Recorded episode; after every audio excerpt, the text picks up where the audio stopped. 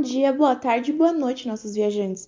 Bem-vindos ao Viajar Sem Sair de Casa. Tudo bem com vocês? Eu sou a Carol. Eu sou a Bia. E eu sou a Priscila. Hoje estamos todas juntas para mais um episódio. E hoje vamos falar sobre as Crônicas de Nárnia.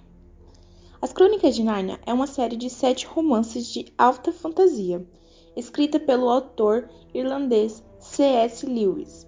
É a obra mais conhecida dele e esta série é considerada um clássico da literatura, tendo vendido mais de 120 milhões de cópias mundialmente, e figura como uma das obras literárias mais bem-sucedidas e conhecidas de todos os tempos.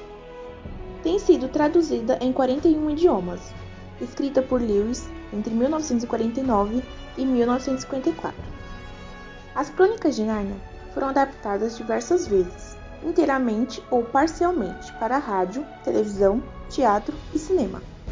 Além dos tradicionais temas cristãos, a série usa elementos da mitologia grega e nórdica, bem como os tradicionais contos de fadas. As crônicas de Narnia apresentam geralmente as aventuras de crianças que desempenham um papel central e descobrem o ficcional reino de Narnia, um lugar onde a magia é corriqueira, os animais falam e ocorrem batalhas entre o bem e o mal. Em todos os livros, com exceção de O Cavalo e seu Menino, os personagens principais são crianças de nosso mundo, que são transportadas para Nárnia a fim de serem ajudadas e instruídas pelo Grande Leão, conhecido como Aslan. A série de livros também ganhou três filmes: As Crônicas de Nárnia, O Leão e a Feiticeira e o Guarda-Roupa, em 2005, As Crônicas de Nárnia, O Príncipe Caspian, em 2008 as Crônicas de Nárnia, A Viagem do Peregrino, da Alvorada, em 2010. Foi produzida por Alden Media e distribuída pela Disney e Fox. Lewis criou um mundo fantasioso, onde a magia é o foco central. As influências históricas estão em seus sete livros, em principal o último da saga, que foi finalizado em meio à Guerra Fria. E o reflexo de vida do autor fez parte da criação de Nárnia. A maneira que você lê a saga de livros não importa, pois todos têm uma ligação e todos seguem a mesma história, trocando sempre de personagem, já que ambos têm um começo, meio e fim de sua jornada por Nárnia. O cronograma de Nárnia é muito complexo e diferente da nossa. Ou seja, a passagem por Nárnia é incoerente ao nosso. Dois dias aqui são 200 anos lá. Lewis misturou vestígios de complexas teorias de tempo e espaço e tornou a história ainda mais surpreendente.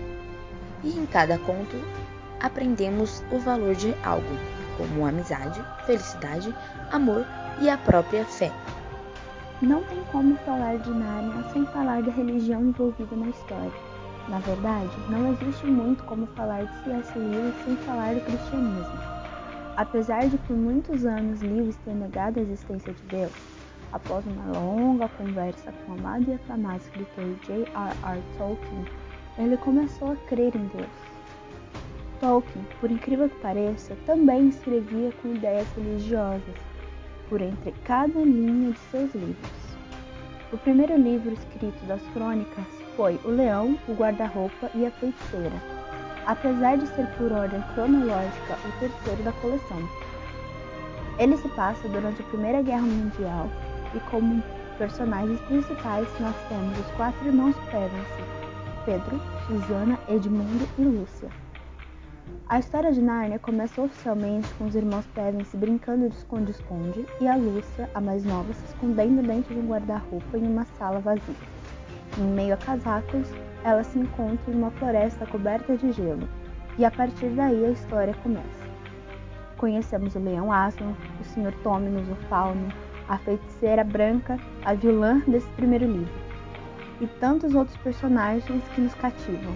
Esse livro, ele não é o primeiro, o primeiro por ordem cronológica é O Sobrinho do Mago, que conta da criação de Narnia e a primeira ida de humanos até lá, é um livro realmente muito bom para se ler.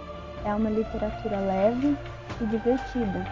O segundo livro é O Cavalo e seu Menino.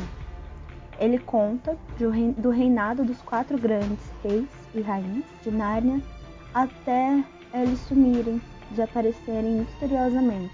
O terceiro livro é O Leão Guarda-Roupa e a Feiticeira, que se tornou filme.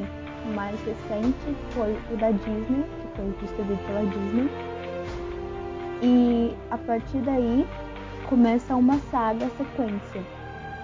Após o Leão Guarda-Roupa e a Feiticeira, nós temos o Príncipe Caspian, onde os quatro irmãos voltam a Narnia para ajudar o novo rei de Narnia, o Príncipe Caspian, que está tentando lutar pelo seu trono e pelo seu povo. Após o Príncipe Caspian, nós temos a Viagem do Peregrino da Alvorada, onde apenas dois dos irmãos Pegasus, o Edmundo e a Lúcia, vão para Nárnia com seu primo Eustáquio, que não acredita em muita coisa. Após o Peregrino da Alvorada, temos a Cadeira de Prata e a Última Batalha, a história final onde se encerram os ciclos de viagens a Nárnia. O livro também criou grandes polêmicas ao terminar, ao dar um final à, personagem Susana, que todos consideraram errado. Os, perso os personagens irmãos dela escrevem que ela se interessa mais agora por lingeries e maquiagens do que por Narnia e considera Narnia uma história de criança. Porém, Susana tem seu fim, tem um fim que não foi fim. Porque, alerta de spoiler, isso é um spoiler bem grande, Todos os irmãos da Susana acabaram morrendo no acidente de trem, tentando voltar a Nárnia. Susana não estava nesse trem, então ela ainda estava viva. Lewis tinha a ideia de continuar e escrever um livro sobre Susana, uma remissão, porque na realidade ela não morreu.